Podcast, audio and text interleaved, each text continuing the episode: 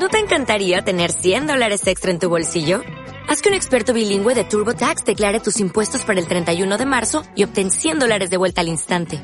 Porque no importa cuáles hayan sido tus logros del año pasado, TurboTax hace que cuenten. Obtén 100 dólares de vuelta y tus impuestos con 100% de precisión. Solo con Intuit TurboTax. Debes declarar para el 31 de marzo. Crédito solo aplicable al costo de la presentación federal con TurboTax Full Service. Oferta sujeta a cambios o cancelación en cualquier momento. Bueno, queridos amigos, volvemos nuevamente a continuar leyendo este interesantísimo libro. Quedamos en acerca de algunos detalles para saber más del tema. Y ahora entonces procederemos a seguir con el siguiente párrafo. Estamos más o menos a la mitad del libro Así que veamos hasta dónde llegaremos en este capítulo.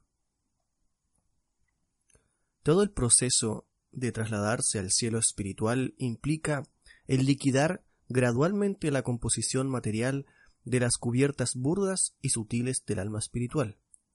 Los cinco puntos de las actividades devocionales antes mencionados son tan poderosos espiritualmente y al ser llevados a la práctica, incluso por un devoto que esté en la etapa preliminar pueden rápidamente promover al ejecutor sincero a la etapa de baba, la primera etapa de amor por Dios, o emoción en el plano espiritual, que es trascendental a las funciones mentales. Una completa absorción en baba o amor por Dios lo vuelve a uno apto para ser trasladado al cielo espiritual justo después de abandonar el cuerpo material. La perfección del amor por Dios lograda por un devoto realmente lo sitúa en la plataforma espiritual, aunque puede que todavía mantenga un cuerpo material burdo. Él se vuelve como un hierro al rojo vivo, el cual, cuando se pone en contacto con el fuego, de hecho deja de ser hierro y actúa como fuego. Estas cosas se hacen posibles por la inescrutable e inconcebible energía del Señor que la ciencia material no alcanza a medir. Por lo tanto, uno debe ocuparse en el servicio devocional con absoluta fe y esforzarse por volver su fe constante. Uno debe también buscar la compañía de los devotos modelo del Señor, por medio del contacto personal, si es posible, o pensando en ellos.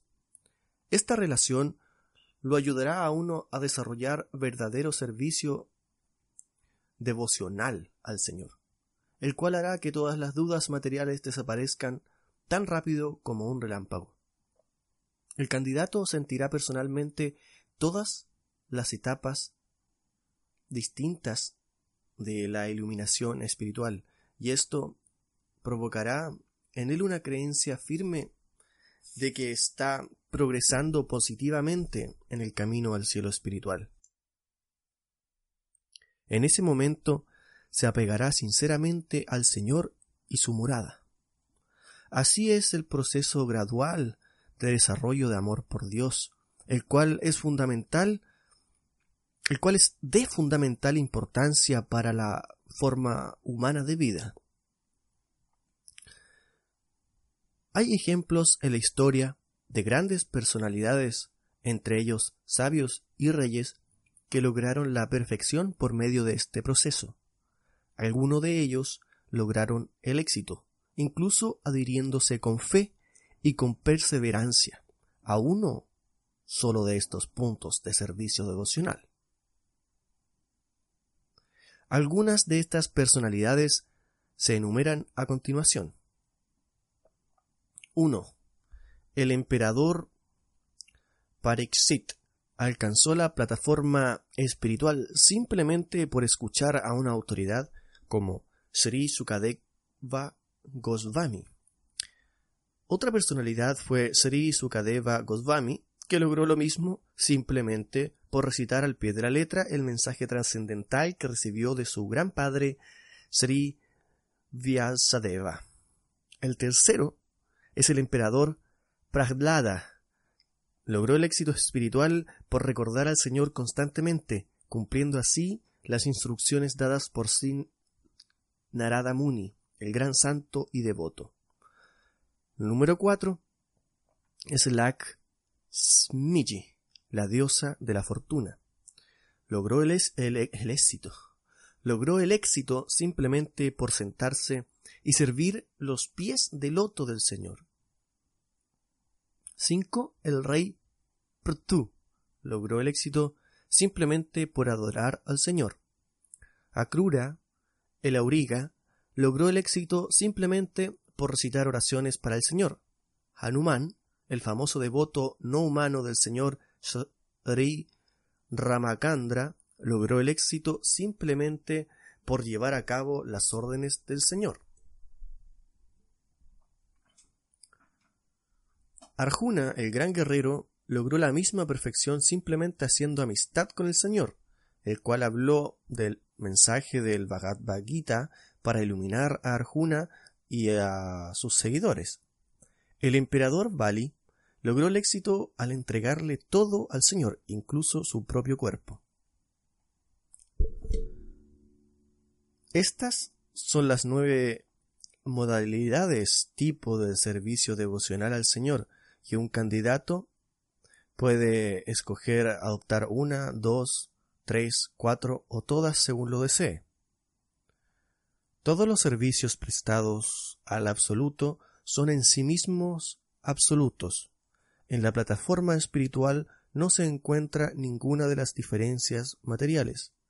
En la plataforma espiritual todo es idéntico a todo lo demás, aunque hay una variedad trascendental. El emperador Amavarisa adoptó todos los nueve puntos anteriores y logró el éxito perfecto.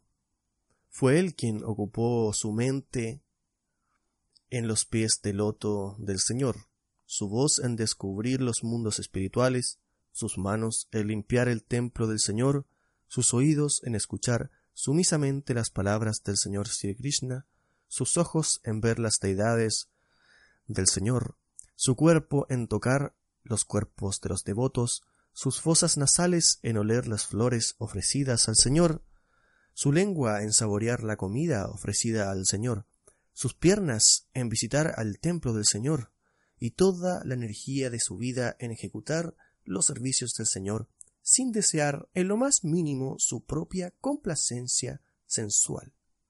Todas estas actividades lo ayudaron a lograr la etapa perfecta de la vida, en la cual se superan todas las habilidades diestras de la ciencia material. Por lo tanto, es importante para todos los seres humanos el adoptar estos principios de iluminación espiritual para la perfección de sus vidas. La única obligación de un ser humano es la de lograr la iluminación espiritual. Desafortunadamente, en la civilización moderna, la sociedad humana está demasiado ocupada en desempeñar deberes nacionales. En realidad, los deberes nacionales, los deberes sociales y los deberes humanitarios son obligatorios solamente para aquellos que están desprovistos de los deberes espirituales. Tan pronto como un hombre nace en esta tierra, no solamente tiene obligaciones nacionales, sociales y humanitarias, sino que también tiene obligaciones con los semidioses que proveen el aire, luz, agua, etc. También tiene obligaciones con los grandes sabios que han dejado vastas minas de conocimiento para guiarlo en la vida. Él tiene obligaciones con todo tipo de seres vivientes, con sus antepasados, con los miembros de su familia, etc. Pero tan pronto como uno se ocupa en el único deber obligatorio, que es el deber de la perfección espiritual, entonces automáticamente liquida todas las demás obligaciones sin tener que hacer esfuerzos adicionales. Un devoto del Señor nunca es una perturbación para la sociedad, por el contrario, constituye un gran bien social.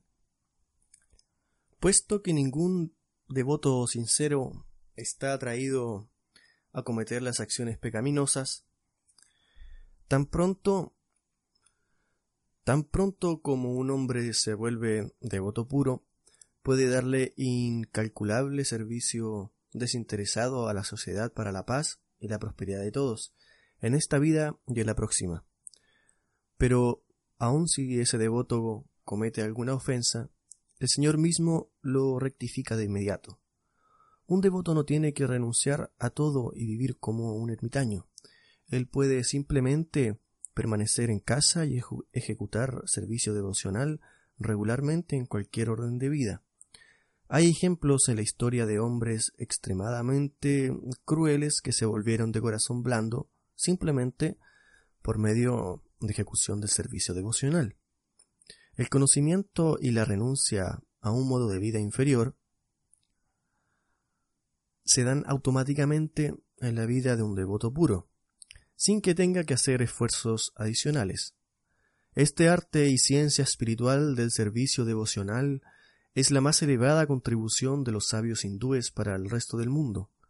Todo aquel que esté interesado en lograr la comprensión perfecta de Dios tiene la obligación de volver su vida perfecta adoptando los principios de este gran arte y esta gran ciencia, y distribuirlo al resto del mundo que todavía ignora cuál es la finalidad fundamental de la vida. La sociedad humana está destinada a alcanzar esta etapa de perfección por medio de un desarrollo gradual del conocimiento. Sin embargo, los sabios hindúes ya han alcanzado esa posición. ¿Por qué tienen las demás personas que esperar miles y miles de años para poder alcanzar la posición de ellos? ¿Por qué no darles la información de inmediato, en una forma sistemática, de manera que puedan ahorrar tiempo y energía? Ellos deben aprovecharse de una vida que consiguieron quizás con millones de años y de trabajo. Un escritor ruso de ficción está ahora dándole sugerencias al resto del mundo, de que el progreso científico puede ayudar al hombre a vivir para siempre. Por supuesto que él no cree en un ser supremo, que es el Creador. Como ya se mencionó, todo ser viviente es eterno por naturaleza, pero tiene que cambiar sus cubiertas externas, burda y sutil, y este proceso de cambio se conoce técnicamente como la vida y la muerte. En tanto, un ser viviente tenga que ponerse los grilletes del cautiverio material, no existe posibilidad de liberarse de este proceso de cambios, el cual continúa aún en la etapa más elevada de la vida material. El escritor ruso de ficción puede especular, como acostumbra los escritores de ficción, pero gente más cuerda, que posea algún conocimiento de la ley natural, no estará de acuerdo en que el hombre puede vivir para siempre dentro de este mundo material. Un naturalista puede ver el curso general que toma la naturaleza material, simplemente con estudiar una fruta. Una pequeña fruta nace de una flor, crece, permanece por algún tiempo en una rama, se desarrolla por completo, madura, y luego comienza a desgastarse diariamente hasta que finalmente cae del árbol comienza a, descomponerse y a mezclarse con la tierra, y por último se mezcla por completo con ésta dejando la semilla, la cual a su vez crece, se convierte en un árbol y con el tiempo produce muchas frutas, las cuales tendrán el mismo destino, etcétera, etcétera. En forma similar, un ser viviente, siendo una chispa espiritual, una parte del Señor Supremo, adquiere su forma orgánica en el vientre de una madre, justo después de la relación sexual. Crece poco a poco dentro del vientre, nace, luego continúa creciendo, se convierte en niño, luego en un muchacho, después en joven, más adelante en adulto, luego se vuelve viejo, y finalmente se desgasta y se encuentra con la muerte, a pesar de todas las bendiciones y los esperanzadores castillos en el aire de los escritores de ficción. Al comparar, no hay diferencia entre el hombre y la fruta. Tal como la fruta, el hombre puede que deje a la posteridad sus semillas de numerosos niños, pero no puede existir eternamente dentro de su cuerpo material, debido a la ley de la naturaleza material. ¿Cómo puede alguien hacer caso omiso de la ley de la naturaleza material? Ningún científico materialista puede cambiar las estrictas leyes de la naturaleza, por más jactancioso que sea. Ningún astrónomo ni científico puede cambiar el curso de los planetas, tan solo puede fabricar un, un, insignificante planeta de juguete que llama satélite. Los tontos niños Los tontos niños puede que queden impresionados por esto y puede que le den mucho mérito a los inventores de los modernos satélites, Sputniks, etc. Pero esa sección más cuerda, pero una sección más cuerda de la humanidad le da más mérito al creador de los satélites gigantes, o sea, del Sol, las estrellas y los planetas, que el científico material no puede terminar de contar. Si un pequeño satélite de juguete tiene un creador en Rusia o en Norteamérica, es razonable que los satélites gigantescos tengan su creador en el cielo espiritual. Si un satélite de juguete requiere de tantos cerebros científicos para fabricarlo y ponerlo en órbita, ¿Qué tipo de cerebro sutil y perfecto creó las galaxias de estrellas y las mantiene en sus órbitas? Hasta ahora los ateos no han podido responder esto. Los incrédulos exponen sus propias teorías de la creación, las cuales por lo general dan como resultado afirmaciones tales como es difícil de entender. Nuestra imaginación no puede concebirlo, pero es muy posible. Es incomprensible. Y así sucesivamente. Esto tan solo significa que su información no tiene base autoritativa y no está respaldada por datos científicos. Ellos simplemente especulan. Sin embargo, la información autorizada se consigue en el Bhagavad Gita, por ejemplo. El Gita nos informa que dentro del mundo material hay seres vivientes cuya vida dura cuatro millones trescientos mil por mil por dos por treinta por doce por cien años solares. Aceptamos el Gita como autoridad, debido a que ese libro de conocimiento fue así aceptado por los grandes sabios de India tales como Sankarakarya, Sri Ramanujarya, Sri Madhvakarya, Sri Caitanya Mahaprabhu y así sucesivamente. El Gita indica que en el mundo material todas las formas constituyentes están sujetas a la descomposición y la muerte, sin importar cuánto dura su vida. Por lo tanto, todas las formas materiales están sujetas a la ley del cambio, y aunque la energía material se conserva potencialmente. Todo esto es eterno, potencialmente, pero en el mundo material la materia adquiere forma. Permanece por algún tiempo, se desarrolla hasta la madurez, envejece, comienza a desgastarse y finalmente desaparece de nuevo. Esto ocurre con todos los objetos materiales. La hipótesis que hace el materialista de que más allá del cielo hay alguna otra forma que está más allá de los límites de la visibilidad y que es extraña e inconcebible, no es más que una leve indicación de lo que es el cielo espiritual. Sin embargo, el principio básico del espíritu está más cerca, pues funciona dentro de todos los seres vivientes. Cuando ese principio espiritual está fuera del cuerpo material, el cuerpo material no tiene vida. Dentro del cuerpo de un niño, por ejemplo, está presente el principio espiritual, y por lo tanto ocurren cambios en el cuerpo, y éste se desarrolla. Pero si el espíritu deja el cuerpo, se detiene el desarrollo. Esta ley se aplica a todo objeto material, la materia se transforma pasando de una forma a otra, cuando está en contacto con el espíritu. Sin el espíritu no hay transformación. El universo entero se desarrolla de esa manera. Emana de la energía de la trascendencia debido a la fuerza espiritual que es de él, y se desarrolla hasta formar hasta formas gigantescas tales como el Sol, la Luna, la Tierra, etc. Hay catorce divisiones de sistemas planetarios y aunque son todos de distinta dimensión y naturaleza, el mismo fundamento de desarrollo se aplica a todos ellos. La fuerza espiritual es la que se crea.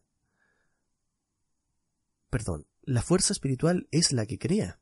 Y tan solo por medio de este principio espiritual es que acontecen la transformación, la transición y el desarrollo.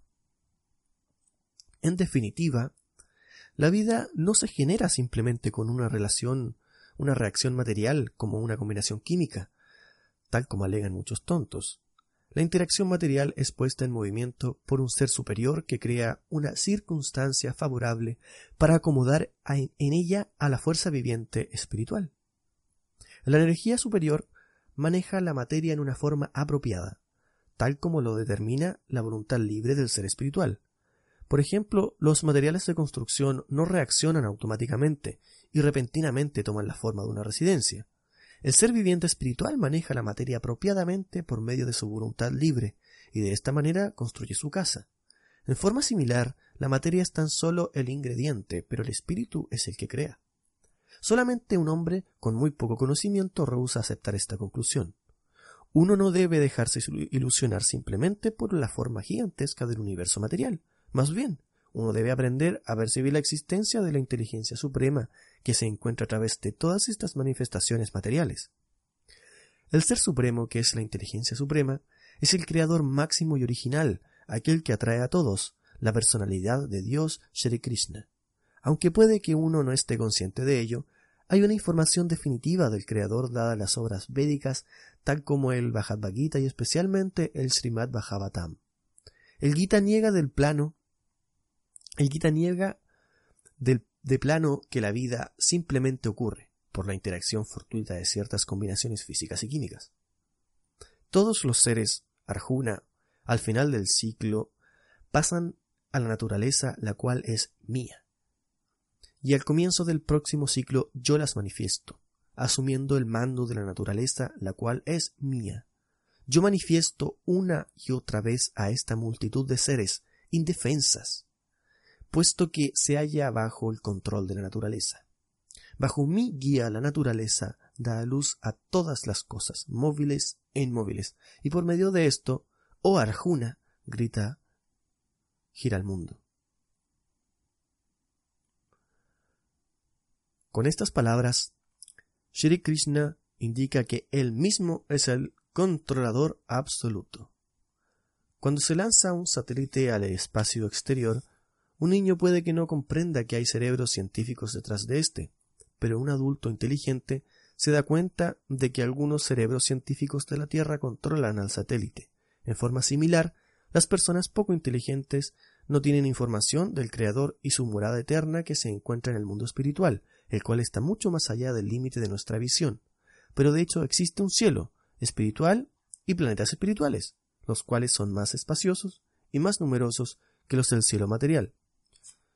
Del Gita recibimos información de que el universo material tan solo constituye una fracción, un cuarto de la creación.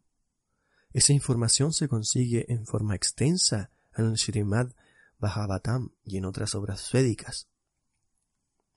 Si la energía viviente puede generarse en el laboratorio del científico por medio de la interacción de ciertas combinaciones físicas y químicas, entonces, ¿por qué los jactanciosos científicos materiales no han sido capaces de fabricar la vida?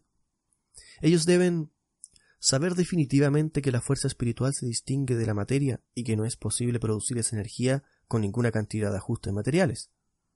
En la actualidad los rusos y los norteamericanos están indudablemente muy avanzados en muchos departamentos de ciencia tecnológica, pero aún ignoran la ciencia espiritual.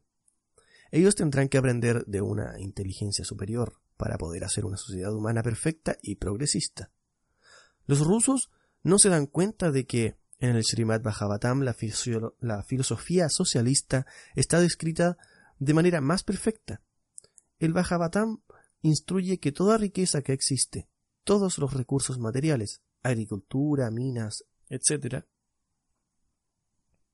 es creada por el creador original y supremo y por lo tanto todo ser viviente tiene el derecho de tomar una parte de ella. Se dice además que un hombre debe poseer tan solo la riqueza que sea suficiente para mantener su cuerpo, y si él desea más, más que esto, o si toma más que su parte, está sujeto a castigo. También señala que los animales deben ser tratados como los propios hijos de uno. Creemos que ninguna nación de la tierra puede describir el socialismo tan bien como lo hace el Srihab Bhavatam. Los demás seres vivientes que no son humanos pueden ser tratados como hermanos y niños, tan solo cuando uno tiene una plena concepción del Creador y la constitución verdadera del ser viviente. El deseo del hombre de ser inmortal tan solo se realiza en el mundo espiritual. Como como se señaló al comienzo de este ensayo, el deseo de la vida eterna es un signo de la vida espiritual latente. El objetivo de la civilización humana debe apuntar hacia ese fin. Es posible que todo ser humano se traslade a aquel reino por medio del proceso Bhakti Yoga, como se describe aquí. Es una gran ciencia, y India ha producido muchas obras científicas por medio de las cuales la perfección de la vida puede lograrse. El Bhakti Yoga es la religión eterna del hombre.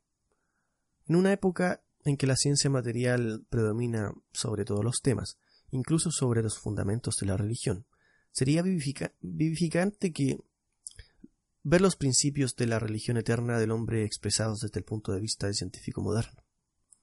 Incluso el, doctor Radhakrishnan admitió en la Conferencia Mundial de la Religión que ésta no será aceptada en la civilización moderna si no la acepta la ciencia. En respuesta a esto, nos contentamos de anunciar a los amantes de la verdad que el Bhakti Yoga es la religión eterna del mundo y es para todos los seres vivientes, los cuales eternamente están relacionados con el Señor Supremo. Sriman Ramanujakarya define la palabra sanatana o eterno como aquello que no tiene principio ni fin. Cuando hablamos de Sanatama Dharma, la religión eterna, damos por sentado esa definición. Aquello que no tiene ni principio ni fin es distinto de algo sectario que tiene límites y fronteras. A la luz de la ciencia moderna, será posible que veamos al Sanatana Dharma como la ocupación principal de toda la gente del mundo, más aún de todas las entidades vivientes del universo. La fe religiosa no sanatana puede que tenga algún comienzo en los anales del hombre, pero no hay origen histórico del Sanatama Dharma porque eternamente permanece con las entidades vivientes. Cuando un hombre dice profesar una fe particular, hindú, musulmana, cristiana, budista o cualquier otra secta, y cuando él se refiere a un tiempo y circunstancias particulares de nacimiento, esas designaciones se lo llaman no sanatama dharma. Un hindú puede convertirse en un musulmán. Un musulmán puede convertirse en hindú o cristiano, etc. Pero en todas las circunstancias hay algo que queda constante. En todas las circunstancias él está prestando servicio a otros. Un hindú, musulmán, budista o cristiano es en todas las circunstancias un sirviente de alguien. El tipo particular de fe que profesa no es Sanatana Dharma. El Sanatana Dharma es el compañero constante del ser viviente, el que unifica todas, todas, todas las religiones. El Sanatana, Sanatana Dharma es el prestar servicio. En el Bhagavad Gita hay varias referencias al Sanatama Dharma. Aprendamos de esa autoridad la importancia del Sanatana Dharma. Hay referencia a la palabra Sanatana en el décimo verso del séptimo capítulo, en el cual el Señor dice que Él es el manantial eterno de todo, y por lo tanto es Sanatana. El manantial de todo se describe en los Upanishads como el todo completo, aunque muchas emanaciones del manantial también son completas en sí mismas, la fuente principal sanatana no disminuye en cualidad ni en cantidad. Esto es así porque la naturaleza de sanatana es incambiable. Cualquier cosa que cambia bajo la influencia del tiempo y las circunstancias no es sanatana. Por lo tanto, todo aquello que de alguna manera cambia, ya sea en forma o naturaleza, no puede aceptar como sanatana. El Señor, no habiendo sido nunca creado, no cambia ni en su constitución ni en su naturaleza, aun cuando Él es el Padre que aporta la simiente de todo lo que existe. El Señor dice ser el Padre de todas las especies de vida. Él afirma que todos los seres vivientes, sin importar lo que son, son parte o porción de Él. En consecuencia, el Bhagavad Gita está hecho para todos. En el Gita hay información de esta naturaleza sanatana del Señor Supremo. También hay información de su morada, la cual está mucho más allá del cielo material. y de la naturaleza sanatana de los seres vivientes. El señor Krishna, en el Gita, también nos informa que este mundo material está lleno de sufrimientos, en la forma de nacimiento, vejez, enfermedad y muerte. Estos sufrimientos están presentes incluso en el planeta más elevado del universo material, Brahmaloka. Solamente en su propia morada hay una ausencia total de sufrimiento. En esa morada no hay necesidad de la luz del sol, de la luna o del fuego. Los planetas son autoluminosos. La vida allí es perpetua y está llena de conocimiento y dicha. Esto es lo que se conoce como Sanatana Dhamma. Por lo tanto, es natural concluir que las entidades vivientes deben volver a casa, de vuelta a Dios, para disfrutar de la vida en el Sanatana Dhamma con el Sanatana Purusa o el Purushotama, el Señor Shri Krishna. No deben permanecer aquí para pudrirse en esta miserable tierra de la existencia material. Incluso en Brahmaloka, así que los planes y actividades para la ascensión a los planetas más elevados del universo material son llevados a cabo por hombres poco inteligentes que se refugian en los semidioses y solo obtienen beneficios que perduran por un periodo limitado. Así pues, sus principios religiosos y los beneficios que se obtienen de allí son totalmente temporales. Sin embargo, el hombre inteligente abandona todas las ocupaciones realizadas con el nombre de, de, religión y se refugia en la suprema personalidad de Dios, y en esa forma recibe protección absoluta del Padre Todopoderoso. El Sanatana Dharma es, por lo tanto, el proceso de Bhakti Yoga por medio del cual uno puede llegar a conocer al Señor Sanatana y su morada Sanatana. Solo por medio de este proceso uno puede volver al universo espiritual para participar en el disfrute Sanatana que allí prevalece. Aquellos que son seguidores del Sanatana Dharma deben de ahora en adelante adoptar estos principios con el espíritu Bhagavad Gita. No hay barreras para aquel que adopta los principios eternos, Incluso las personas que son poco iluminadas pueden regresar a Dios. Esto es lo que enseña el Señor Supremo mismo en el Bhagavad Gita. A la humanidad se le debe dar la posibilidad de aprovecharse de esta oportunidad. Especialmente en la actualidad, los hombres descarrilados están sufriendo en la oscuridad del materialismo y así su llamada erudición les ha permitido descubrir la bomba atómica. Como consecuencia de ello, están al borde de la aniquilación. El refugio del hombre está en el Sanatana Dharma, que le enseñará el verdadero propósito de la vida y le proporcionará un viaje fácil a los planetas espirituales donde puede relacionarse con la personalidad de Dios lleno de dicha y conocimiento por toda la eternidad. Amigos, este es el final del primer capítulo del libro Viaje fácil a otros planetas Luego, en el siguiente episodio, que creo que ya sería el cuarto, eh, viene el capítulo 2 de este libro, que se llama Variedades de Sistemas Planetarios. Y ahí, bueno, veremos de lo que habla. Y quedarían muy poquitas páginas para terminarlo. Aproximadamente 27, 25 páginas. Nos vemos o nos oyemos en otro episodio. Chao, chao.